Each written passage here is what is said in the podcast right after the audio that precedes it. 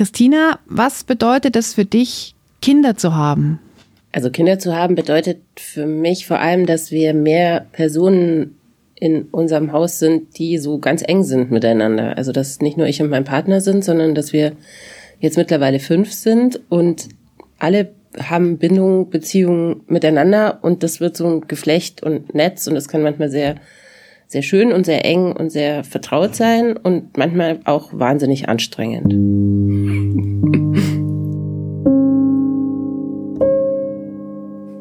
Das sagt Christina Weber, Journalistin und Host des Podcasts Eltern ohne Filter. Hallo, ich bin Laura Freisberg und das ist die 64. Folge von Stadtland Krise, dem feministischen Podcast von Frauenstudien München. Ich bin Barbara Streidel und in dieser Episode wollen wir einer wichtigen Frage nachgehen. Ist die Vereinbarkeit von Beruf und Familie überhaupt zu schaffen? Braucht es nicht eigentlich eine Revolution? Darauf hat uns Christina Weber gestoßen. Hallo Christina. Hi. Ich stelle dich jetzt mal ganz kurz vor. Christina Weber lebt zu fünf zu Hause, hat also drei Kinder. Du bist Jahrgang 1981 und du bist auf Bayern 2 im Bayerischen Rundfunk für den sehr erfolgreichen Podcast Eltern ohne Filter verantwortlich. Eltern ohne Filter gibt es übrigens auch auf Instagram. Das verlinken wir alles in den Show Notes. Also Christina, viel wird in feministischen Kreisen über Elternschaft natürlich diskutiert, über Muttersein und so weiter. Und da kommt auch immer wieder das Thema Kapitalismus und wie der Kapitalismus davon profitiert, dass Menschen, die sich um pflegebedürftige Angehörige kümmern, einfach unglaublich gut auszubeuten sind, dass das zusammengehört. Was sind denn da deine Erfahrungen? Bei Eltern ohne Filter kriegen wir total oft Briefe, dass wir so eine bestimmte Klientel auch abbilden und dass sich manchmal Leute wünschen, wir würden mehr über die Menschen ähm, berichten, die auch an der Kasse im Supermarkt arbeiten und so. Tatsächlich merken wir, dass es für uns total schwer ist, die überhaupt zu erreichen, weil die haben diese Restfreizeit gar nicht mehr, wo die sich überlegen, was mache ich eigentlich mit meiner Freizeit, wo bilde ich mich vielleicht noch mal ein bisschen fort. Das ist ja auch so, wenn ich mir so ein Produkt anhöre, da geht es ja auch ein bisschen darum, meinen Horizont zu erweitern und so. Da ist vielleicht gar keine Energie mehr da. Und ich habe ganz oft das Gefühl, so, dass wir die eine Diskussion führen, so ab da, wo die Leute ähm, gewisses Privilegienset mitbringen, äh, wie wir jetzt auch. Also ich empfinde mich da als sehr privilegiert so, dann kann ich sagen, ich bin kompromissloser, weil ich weiß, ich würde vielleicht woanders auch einen Job finden oder ich ne, ähm, möchte mich auch ein Stück weit noch selbst verwirklichen in meinem Job. Und dann gibt es auf der anderen Seite den großen Anteil der Menschen, die, die echt, äh, gerade jetzt im Moment auch mit der Preissteigerung und so, massiv Angst haben, ihren Job zu verlieren oder sich auch einfach sehr, sehr viel krass viel gefallen lassen müssen. Also auch in der Corona-Krise habe ich das so gemerkt, im Umfeld, in der Klasse von meinen Kindern oder so. Da waren wirklich Kinder, die waren den ganzen Tag allein, weil die Mamas mussten zur Arbeit kommen. Da gab es irgendwie gar keine Diskussion. Und also ich bin da echt traurig, dass wir das nicht schaffen, das in dem Maß abzubilden und glaube auch, dass wir da schon als Journalistinnen noch irgendwie neue Wege finden müssen, mit den Leuten zu kommunizieren, dass die auch mehr erzählen können. Aber ich glaube, der Kapitalismus trifft sozusagen diese Gruppe nochmal ungleich härter und unfairer als Eltern, weil da noch viel mehr Angst im System ist und, und Mieten etc. etc. Das wissen wir ja alle, was das alles kostet und so. Und mhm. da gucke ich oft auch drauf. Also, ja, also. also ich scheue mich, das Wort Intersektionalität in diesem Zusammenhang zu nennen, aber wahrscheinlich ist es dann doch irgendwie auch das genau Richtige. Ja. Du bist, wenn du eh schon ähm, nicht das größte Einkommen hast, bist du eh schon gefährdet, ausgebeutet zu werden, einfach weil du es dir nicht leisten kannst, zu sagen, ja, ich schmeiße jetzt hin oder ich mache keine unbezahlten Überstunden mehr oder dieses Projekt übernehme ich jetzt einfach nicht mehr. Und wenn du dann aber halt obendrauf noch pflegebedürftige Angehörige hast, um jetzt nicht gleich schon wieder die mhm. Elternkarte zu ziehen, da hast du ja dann irgendwie total verschissen. Und jetzt, weil du vorhin, Christina, die die Pandemie auch erwähnt hast, also wie bitter, dass ähm, Berufe dann als systemrelevant bezeichnet mhm. worden sind, aber dass sie weder die Anerkennung über Entgelt gekriegt haben, noch die Anerkennung über, ja, aber dann dürfen wir diese Menschen bitte nicht so ausbeuten, wie wir das tun. Mit, sie müssen jetzt aber halt, wenn wir im niceen Homeoffice herumsitzen, uns die Waren bringen oder was auch immer was machen. Und das ist schon sehr bitter. Die Diskussion wird jetzt gerade im Moment, finde ich, auch noch so krass weitergeführt, wenn es jetzt darum geht, dass LehrerInnen dann bitte mehr Stunden arbeiten arbeiten sollen. Die Lösung für das Lehrerinnenmangelproblem ist jetzt, dass weniger Teilzeit gearbeitet werden soll. Und da frage ich mich. Genau, macht doch alle Vollgas Vollzeit, richtig. Genau, das ist ja sowieso das, wohin die Pfeile irgendwie so zeigen seit, seit langer Zeit. So mehr Frauen sollen Vollzeit arbeiten. Aber selbst wenn du das längste Kinderbetreuungsset in der Kita buchst, mit neun Stunden, glaube ich, aktuell in München oder möglicherweise sind es auch zehn, das kann ich jetzt nicht genau sagen. Und du hast vielleicht noch einen Anfahrtsweg in die Arbeit und du hast eine gesetzlich vorgeschriebene Mittagspause, ja, dann siehst du, das geht sich alles nicht auf. Geschweige denn, wenn du Schichtdienst arbeitest, wo es halt einfach überhaupt keine Abdeckung gibt für die Randzeiten in der Kinderbetreuung. Und dann gibt es bestimmte Kommunen, die jetzt die Zeiten generell einschränken wollen in Deutschland, wie Tübingen, wie Bonn oder so, die dann eh nur noch bis 14 Uhr Kita machen. Also wie soll das funktionieren? Und wenn du aber auch noch das Bedürfnis hast, nicht nur dein Kind vielleicht mal bei Tageslicht zu sehen, ich finde, das ist ein total berechtigtes ja. Bedürfnis, weil die Zeit, in der du dein Kind nämlich bei Tageslicht sehen möchtest und das Kind dich auch sehen möchte, die ist sehr kurz verglichen in der Zeit, wie lange ich erwerbstätig sein muss bis meine Rente dann irgendwann mal kommt. Ich würde da ja noch einen Landaspekt mit reinbringen. Wir nennen uns ja Stadt-Land-Krise. Äh, da habe ich neulich mitbekommen, dass eine von den Erzieherinnen sehr gerne wieder anfangen würde, bisschen zu arbeiten. Also hier nehmen die meisten Mütter ja etwas länger äh, Elternzeit, aber die hätte tatsächlich Lust, aber halt eben nur in ganz kurzer Teilzeit und das macht dann die Kommune wiederum nicht mit, weil sie sagen, das lohnt sich nicht. Wo ich mir denke, ja, aber wenn die, wenn die einfach einen Vormittag kommt, wäre das für das ganze Team ja auch schon eine super Entlastung. Es wird gejammert, dass, dass die Erzieherinnen nicht da sind oder die, die Pflegekräfte. Aber warum unterstützt man dann nicht so einen ganz kleinen Einstieg ins Berufsleben wieder? Weil für ein Kindergartenteam wäre das einfach super. Warum ist das ein System, was irgendwie so streng nach Regeln und Zahlen gerechnet wird? Ich glaube, es hat schon was mit der Förderung zu tun und Fördergelder, klar, das ist alles wichtig und man will auch irgendwie keine öffentlichen Mittel verschwenden, aber de facto ist das ganze System ja sowieso subventioniert. Also verstehe ich nicht, warum man da nicht zum Beispiel sagen kann, zugunsten des Betreuungsschlüssels, von dem wir alle wissen, dass der total wichtig ist, dass es den Kindern gut geht, mhm. ähm, kann man zum Beispiel auch solche Modelle mal ausprobieren. Das, da ist einfach zu mhm. wenig Flexibilität ja. in dem ganzen System, glaube ich.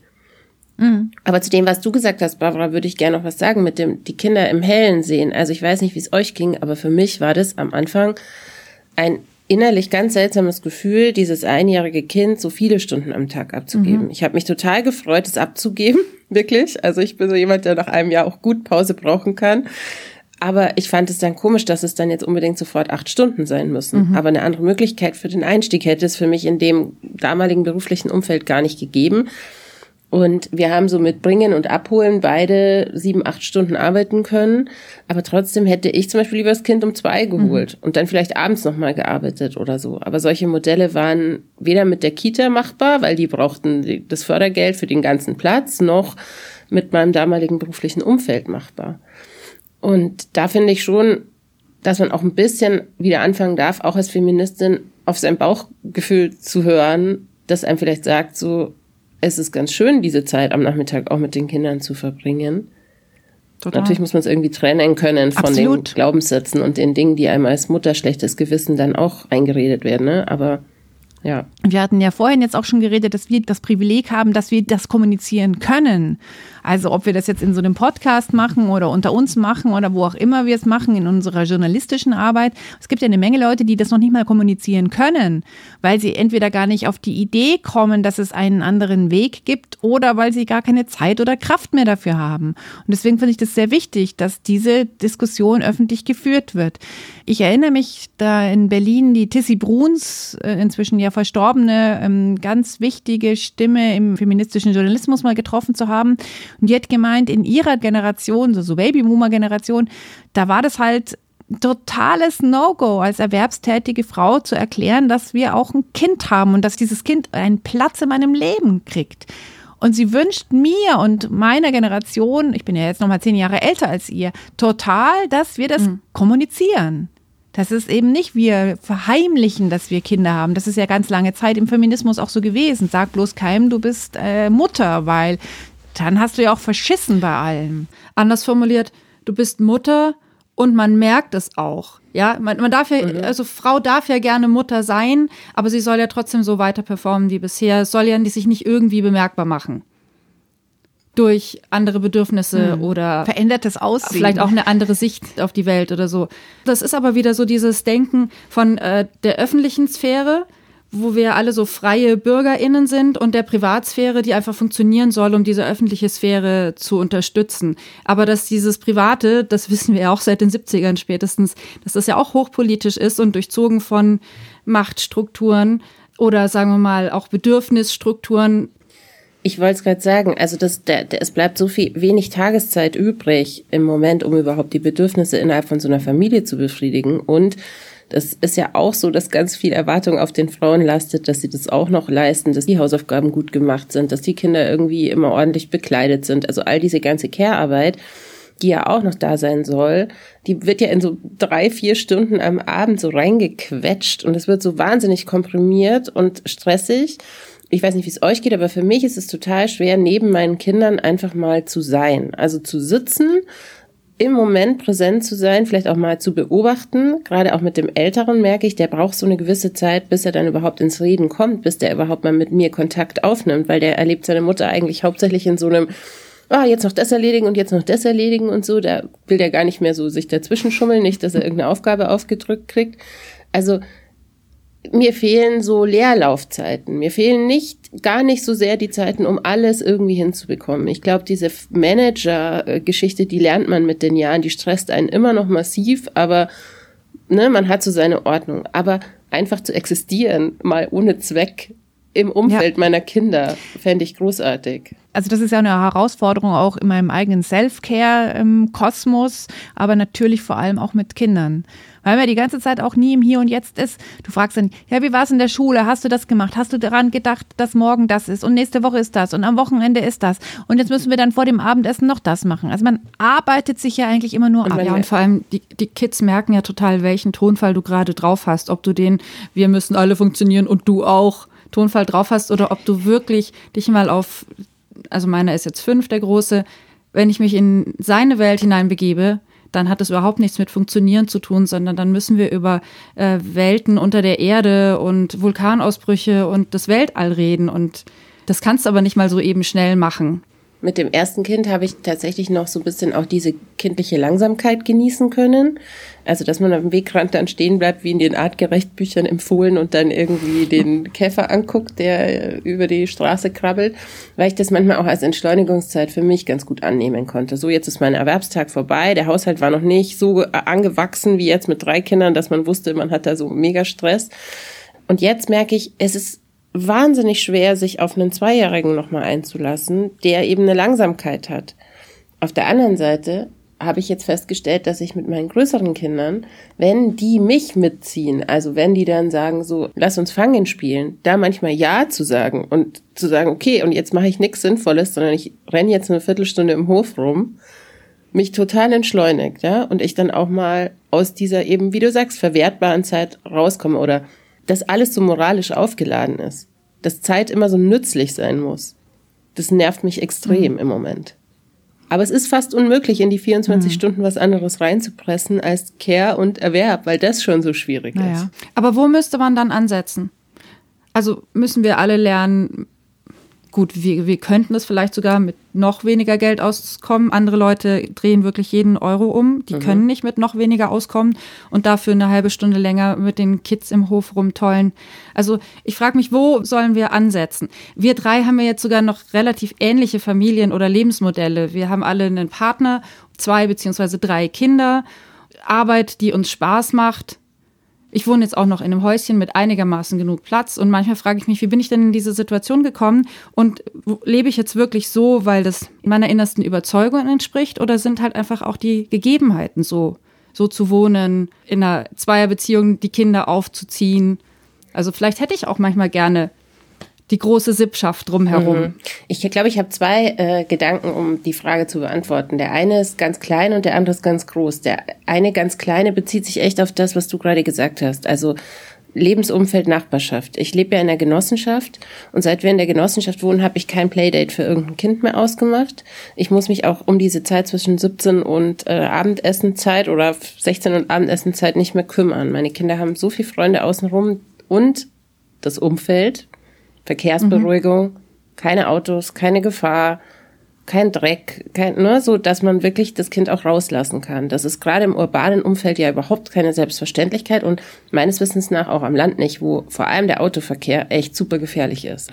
Und dann noch weite Wege, das heißt, die finden nicht so easy zu ihren Freunden ohne Guidance, wenn die irgendwie noch klein sind. Also bei uns funktioniert dieser Gedanke, ein Pulk Kinder rennt herum besucht sich gegenseitig in den Wohnungen und es ist mega entlastend. Ich hätte kein drittes Kind, mhm. hätte ich diese Wohnsituation nicht, weil da ist überhaupt mhm. erst die, die Luft und der Gedanke entstanden. Nachbarschaftscafés, Orte, wo Menschen zusammenkommen können, ohne Geld ausgeben zu müssen. Das ist wahnsinnig wichtig, gerade in den Städten auch, mhm. dass man einfach mal irgendwo sitzen kann und sein Wasser selber mitbringen kann und nicht ausgeschlossen wird. So. Und dann sich zu vernetzen, da entsteht eben so ein bisschen freie Zeit. Das ist mir ganz wichtig. Also wenn dann halt die Nachbarn wirklich dein Kind mit betreuen, dann kannst du mal mit deinem Partner einen Mittagsspaziergang machen. Das machen wir ab und zu, dass wir halt fragen können, mhm. ist es okay, können die bei euch bleiben? Wir gehen jetzt eine Runde. Das ist totaler Luxus. Und der andere Gedanke ist für mich einfach ganz groß, weil es ist ja nicht so, dass wir kein Geld verdienen in unserem wirtschaftlichen System in Deutschland oder in anderen westlichen Ländern. Also es ist ja Geld im System da. Das Geld wird halt nur im Moment woanders abgeschöpft, nämlich bei den Aktiengewinnen etc. gibt genug Zahlen im, im Wirtschaftsjournalismus, die sagen, Unternehmen investieren zu wenig wieder in ihr eigenes Unternehmen etc. Es gibt ja auch Länder, die probieren vier Tage Wochen und so weiter aus. Also ich glaube, es sind Riesenspielräume im System, um weniger Zeit erwerbs zu arbeiten. Man müsste es nur sozusagen von staatlicher Seite auch ja nicht verordnen, aber naja, vielleicht doch verordnen. Also man müsste halt sagen, jetzt Wirtschaft, denkt mal bitte nach, wie ihr den Leuten mehr Lebenszeit äh, verschaffen könnt, weil so kann es nicht weitergehen. Wir hatten ja ganz am Anfang über eine Revolution gesprochen. Ich fände die Revolution von Menschen, die sich um pflegebedürftige Angehörige kümmern, gut, dass man eine Revolution macht und Wachstum schön und gut. Aber in welche Richtung wollen wir denn jetzt eigentlich als Gesellschaft wachsen? Dass das einfach mal neu beantwortet und neu diskutiert wird. Denn wir wissen alle genau, worauf wir demografisch hinsteuern. Und also das ist ja längst alles klar. Und deswegen ist es erstaunlich, dass wir, also wir drei und wir stellvertretend für andere mit pflegebedürftigen Angehörigen uns immer noch genau diesen ganzen Wahnsinn halt antun. Hofft da auch ein bisschen auf die Generation, die jetzt da oft ja so ein bisschen belächelt wird als äh, freizeitaffin und so, also Generation Z oder auch schon ja nach mhm. Millennials. Mhm die, glaube ich, erstens viel besser raushaben. Ich will mich nicht so aufarbeiten wie meine Eltern, die ständig das Negativbeispiel vor Augen haben. So, meine Eltern sind jetzt echt total platt und die das nicht wollen und die vor allem aber ja auch total klar sehen, dass das nicht der Weg sein kann für unsere Wirtschaft, weil Klimakrise etc. Also noch mhm. immer mehr Wachstum ist halt nicht die Lösung. Das sehen die auch viel klarer, denke ich. Es wird sie auch viel härter betreffen. Ich finde es total witzig, die setzen sich ja auch mit dem Kinderkriegen und dem Kinderwunsch extrem viel mehr auseinander, als ich das jemals getan habe, bevor ich Kinder bekommen habe. Das IFP Journalistenseminar hat zum Beispiel einen ganzen Podcast gemacht, eine Reihe, die heißt Unter anderen Umständen, wo die Protagonisten, die sind beide so Mitte 20, sich damit auseinandersetzen, ob sie sich überhaupt vorstellen können, Kinder zu kriegen in ja. eben diesem Umfeld und in dieser Situation. Und ich denke, dass die ganz andere ja, Maßstäbe nochmal anlegen an dieses, also wenn Familie, dann will ich das auch leben. Wir lassen ja, uns da ein bisschen abspeisen manchmal auch, habe ich das Gefühl. Ja, oder das, was, worüber wir jetzt mhm. reden, was wir glauben, was wir halt hinkriegen müssen, vielleicht ist das ja gar nicht das Erstrebenswerte. Ähm, ich ich kann es jetzt nicht mehr ganz korrekt zitieren, aber ich habe von einer Studie gehört, dass es quasi einen, ich weiß nicht, ob es als Krankheit definiert wurde, aber einen neuen Angstzustand unter jungen Mädchen gibt, so zwischen 11, 13, 14, dieser Übergang zum junge Frau werden, dass sie so ganz massive Zukunftsängste haben. Und es drückt sich dann jetzt nicht zum Beispiel in Anorexie oder sowas aus, sondern das drückt sich in so einer Verweigerungshaltung aus. Und eine These von PsychologInnen dazu ist, dass das halt die Töchter sind von den Frauen, die sozusagen so High-Performer-mäßig versuchen, alles hinzukriegen. Und dass die Töchter vielleicht dieses Mutterbild nicht so komplett ablehnen, wie jetzt in den 70er Jahren möglicherweise unsere Mütter ihre, die, die Großmutterrolle oder die, die Rolle von unseren Großmüttern, aber dass sie auch nicht sagen, das soll meine Zukunft sein, dieses sich aufreiben zwischen allem. Und da denke ich mir, ja, das kann ich voll verstehen. Und sie haben auch recht, weil wir, wir versuchen es ja hinzukriegen, aber ich finde es auch nicht so erstrebenswert. Oder ich, ich könnte es auch nicht an die jüngere Generation als was verkaufen, dass ich sage, und das müsst ihr machen. und dann also, seid ihr vielleicht mal zwischendrin glücklich. Die Erschöpfung von den jungen Frauen geht ja auch schon vorher los. Wenn man das Franziska Schutzbach Buch, die Erschöpfung der Frau liest, da geht es ja dann auch um so dieses ganze Thema Body was mhm. schon ganz junge Frauen so hart betrifft, wo man sich vielleicht sogar, wenn man dann seine zwei, drei Kinder hat, ähm, schon ein bisschen emanzipiert hat von und sagt, okay, da kann ich vielleicht zwei, drei Sachen loslassen und muss es nicht mehr performen. Aber gerade so, so diese rund um 18 bis 25-jährigen Frauen haben ja einen immensen Druck, einfach perfekt auszusehen, auch durch Social Media und so. Also ich finde, das ist schon erschöpfend als Vorstellung, so aufzuwachsen mit diesen perfekten Bildern ständig vor Augen. Und dann kommt das ganze andere noch on top. Und da, ja, also ich bin auch zweite Generation Feministin. Meine Mutter hat auch gearbeitet und der war das alles total wichtig. Ich habe das Gefühl, so richtig viel mehr Ahnung, wie es denn gehen kann, habe ich auch nicht. Ich habe vielleicht mir mehr Unterstützung hm. gesucht. Ich habe einen Partner, der mehr im Boot ist. Da hat sich vielleicht ein bisschen was getan. Mhm. Aber trotzdem muss alles klappen. Und dieses alles ist brutal. Ich glaube, ein wichtiger Rat, den wir doch noch mitgeben können an allen, die sich jetzt fragen, was mache ich jetzt oder wie mache ich das? Jetzt gehe ich auf die Straße oder so, ist, ist tatsächlich, wir müssen kommunizieren. Also es nicht mit sich selbst ausmachen und schlucken und alle machen es so, also muss ich es auch so machen, sondern wirklich kommunizieren. Da bist du, Christina, ja wirklich auch vorne dran, weil du nicht nur mit uns redest, sondern eben auch, auch in dem Eltern ohne Filter Podcast oder auch zum Beispiel auf deiner privaten Insta-Seite. Da hast du das letzte Posting gemacht, das hat mich total bewegt. Magst du kurz vorlesen? Ja, kann ich gerne vorlesen. Äh, genau, ich bin nicht mehr die junge Mama mit Baby auf der Hüfte, die gerade erst so richtig ins Leben startet. Ähm, dabei sitzt da sogar noch eins, also ein Kleinkind, mein Zweijähriger, nur ich fühle mich innen ganz anders an. Die letzten Jahre sind so vorbeigerast, immer weiter, schnell, mehr rauf. Jetzt aber stellt sich so eine Art Tableau-Gefühl ein. Also ich habe mir so vorgestellt, ich stehe auf so einem Berg Zwischengipfel und ich kann jetzt nach vorne blicken, aber auch zurück und ich sehe auch wieder, was ganz da hinten war, also in meiner Kindheit, aber es ist so klein, dass ich nicht mehr so rennen muss, um davon wegzukommen. Ich kann es mir aus der Distanz ansehen und eher so interessiert da drauf schauen. Und was ganz vorne liegt, das ist noch ein bisschen im Nebel, aber ich glaube, es ist so eine Morgennebel in den Bergen, den die Sonne dann zerreißen kann. Ich könnte mir vorstellen, mittelalt ist genau meine Zeit. Vielleicht sogar ist die Zeit da hinten, also da vorne der Zukunft meine Zeit. Und vielleicht werde ich alt sein lieben. Ich glaube, das ist sogar ziemlich wahrscheinlich, habe ich geschrieben. Mal schauen. Sehr schön. Danke, dass du es vorgelesen hast. Mich berührt es auch jetzt, wenn du es vorliest, total ähm, mittelalt und dieses irgendwie auch zu sich selbst zu finden und ähm, ich habe ja jetzt beschlossen, dass ich jetzt in der zweiten Hälfte meines Lebens bin. Ich bin jetzt im letzten mhm. Dezember dann 50 geworden und finde das ganz Wahnsinn und ich mag diese mhm. mittelalte Zeit. Ich finde, es ist eine schöne Zeit, weil das eben dieses, das Rennen ein anderes geworden ist. Ähm, also vielleicht ist es auch so ein bisschen altklug schon mit 40, jetzt 41. Aber was ich gerne halt sagen würde den jungen Frauen, ist, es ist halt mega viel Zeit. Man denkt, wenn man 30 ist, man hat überhaupt keine Zeit, man muss jetzt in fünf Jahren irgendwie alles schaffen und den Job und alles, also diese Rush Hour des Lebens. Und das, das Haus. Haus. bauen, umziehen, mhm. keine Ahnung, am besten auch noch irgendwie den teuren Designerstuhl anschaffen, der, den alle haben und so. Und es ist so ein Quatsch, weil das Leben bleibt so ein so, ein Exper so eine Experimentierphase. Ich weiß nicht, wie es euch geht, aber ich hatte jetzt noch nie so den Gedanken, ich bin jetzt mit irgendwas fertig. Nee, das kenne ich auch nicht. Da würde ich gerne eine Anekdote erzählen. Ja. Ähm, das war, glaube ich, der 60. Geburtstag von meiner Mutter. Sie hat ein paar Freundinnen eingeladen und wir haben irgendwie was getrunken. Äh, meine Schwester war auch noch mit dabei und ein bisschen getanzt und es war echt eine lustige Runde. Und dann meine ich irgendwann so zu denen, ach, irgendwie, ich, ich glaube, ich beneid euch, weil ihr seid jetzt einfach bei euch angekommen. Ihr wisst einfach, wer ihr seid.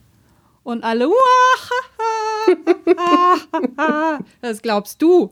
Es hört nie auf. Dann dachte ja. ich mir, ach ja, wirklich? Wie jetzt? Interessant. Also es ist immer, immer noch Veränderung drin. Ja, ich, ich empfinde es schon so, dass ich ein bisschen mehr bei mir angekommen bin und wie gesagt mich entscheiden kann, was ich weglassen kann ähm, und mich da besser orientieren kann in diesem ganzen Anforderungskatalog an Frauen, der gestellt wird. Aber mir hilft natürlich meine Arbeit extrem, weil wie du sagst, Barbara, ich setze mich ständig eigentlich damit auseinander, wie Menschen Eltern sind, wie Menschen Menschen sind, wie Menschen Paar sind, wie die ihre äh, Aufgaben verhandeln. Ich kann mit tollen Leuten darüber reden und deren Gedanken irgendwie integrieren. Wenn man ein ganz intimes Beispiel nehmen würde, das Thema, wie viele Haare Frauen wo haben dürfen. Was ja immer wieder feministisch diskutiert wird. Das habe ich für mich einfach entschieden und abgeschlossen. Wisst ihr, was ich meine? Ich denke mhm. da jetzt mhm. nicht mehr drüber nach, ja. ob ich mir jetzt die Achseln rasieren muss oder nicht oder was ich rasiere. Und das ist so ein ganz intimes, aber sehr prägnantes Beispiel dafür, weil das hat mich mit 25 ziemlich massiv beschäftigt, was da von mir erwartet wird. Total. Aber die großen Sachen, ich glaube, da sind wir immer in Bewegung. Aber eigentlich finde ich das auch was ganz Gutes. Also ich bin ja schon so ein rühriger Typ, ja. Ich will ja eigentlich auch immer gern was machen und irgendwie so Faulenzen entspricht mir eigentlich gar nicht. Ich habe dann immer lieber mhm. Lust, was mir zu überlegen oder was zu unternehmen oder dann doch noch schnell irgendwas zu machen, ja. Und das finde ich aber auch schön, dass was in Bewegung ist. Und ich, alles jetzt schon zu wissen oder mit allem abgeschlossen zu sein oder auf alles eine Antwort zu haben, finde ich einen unbefriedigenden Zustand. Ich finde es toll, dass es ganz viel gibt, was ich nicht weiß oder wo ich noch keine Antwort habe. Ich finde es aber nur bis zu dem Punkt toll, an dem es erträglich ist. Und wenn es dann erschöpft oder Angst macht oder strukturell beschissen ist, mhm. also ihr wisst schon, was ich meine, dann ist es nicht mehr mhm. toll. Apropos Veränderung, das ist für mich der Post der, der Woche, den hat auch Eltern ohne Filter auf Instagram vermeldet. da wird zitiert, dass die Königin des Aufräumens, Marie Kondo, die ja auch eine eigene Serie dazu hatte, diverse Bücher veröffentlicht hat, dass die wohl in einem Interview gesagt haben muss, nach dem dritten Kind schaffe sie es jetzt auch nicht mehr so perfekt aufzuräumen. Und ich habe das auch gleich meinem Mann gesagt und dieses Lächeln in seinem Gesicht, weil wir uns, äh, wir haben uns ein paar Folgen angeguckt und waren schwer beeindruckt, weil wir auch gern so eine Ordnung hätten. Dieses Lächeln in seinem Gesicht und bei uns beiden so ein, so ein Ausseufzen. Das war sehr schön. Das, das, das tut so gut, dass selbst Marie Kondo irgendwie auch ein bisschen aufgibt. Und wir hatten als ersten Gedanken auch in unserem Team darüber gesprochen, dass man so eine Schadenfreude empfindet, so ein bisschen, dass man denkt, haha, die auch. Und der zweite mhm. Gedanke war dann aber, wie cool, dass sie sagt. Wie ja. cool, dass sie jetzt nicht drüber hinweggeht und weiter ihre Produkte verkauft, die sie ja damit einfach, die, ne, das, damit hat die ihr, ihr Vermögen gemacht und so, sondern dass sie jetzt eben uns nicht was vorspielt, sondern dass sie das jetzt auch öffentlich sagt. Und ich glaube, da hat sich auch echt viel verändert. Also, wie ihr sagt, dass man eben die Kinder nicht mehr so komplett im Hintergrund haben muss oder die mit einer Nanny wegorganisieren muss, dass doch auch der Struggle ein öffentlich Thema ist. Jetzt müssen wir noch zu dem Punkt kommen, dass die Leute dann trotzdem, wenn sie äh, mit ihren Kindern irgendwo hingehen, nicht von den Kindern erwarten, dass die sich jetzt bitte aber so verhalten, wie Kinder in der Öffentlichkeit sich äh, ordentlich betragen sollen. Weil das merke ich auch bei mir selber. Hm. Dieser Erfolg, ne, Erziehungserfolg, dass die Kinder dann bitte auch ordentlich und sauber und so weiter sind, das ist mir schon auch immer noch wichtig. Also das loszulassen, und zu sagen, ich bin auch eine gute Mutter, wenn meine Kinder sich daneben benehmen, das fällt mir noch schwer. Ja. ähm, wer jetzt noch viel mehr Bock auf Gespräche mit Christina Weber hat, du moderierst ja die Lesung mit Theresa Bücker am 9. März in der Seidelvilla in München. Du kennst sie auch schon, hast mit ihr für Eltern ohne Filter gesprochen, auch über das Buch Alle Unterstrich Zeit, das Theresa Bücker zu einem Bestseller gemacht hat. Fällt dir noch irgendetwas ein, was du uns mitgeben kannst aus diesem Buch oder aus dem Gespräch mit Theresa Bücker? Ich habe ein Wort von Theresa gelernt, Zeitkonfetti. Das liebe ich sehr, das benutze ich seitdem total oft. Wahrscheinlich gehe ich allen auf die Nerven, weil ich so naseweiß äh, immer von den Zeitkonfetti rede. Dass sie gesagt hat, dass wir dazu neigen, jedem kleinsten Zeiteinheit noch eine Bedeutung geben zu wollen, gerade als arbeitende Eltern, dass wir dann sagen, wenn ich jetzt mal Zeit habe, dann muss ich aber unbedingt jetzt dies, das, dies machen. Wellnesswochenende oder äh, zur Fußpflege oder noch schnell, ne? Oder unbedingt aber ein Buch lesen, weil dann habe ich meine Zeit sinnvoll verbracht. Und da versuche ich mich gerade eben von zu lösen, wie ich vorher gesagt habe, dann auch mal eine Viertelstunde Fangen zu spielen und nicht zu sagen, oh, jetzt müssen wir aber gemeinsam irgendwie auf die Hausaufgaben gucken oder so. Also diese Zeitkonfetti ohne Sinn, ohne moralische Aufladung. Yay. Die fand ich super und ich freue mich total, mit ihr nochmal zu quatschen, weil wir haben zwei Stunden geredet und natürlich waren es nur viel weniger im Podcast und wir haben viel zu besprechen.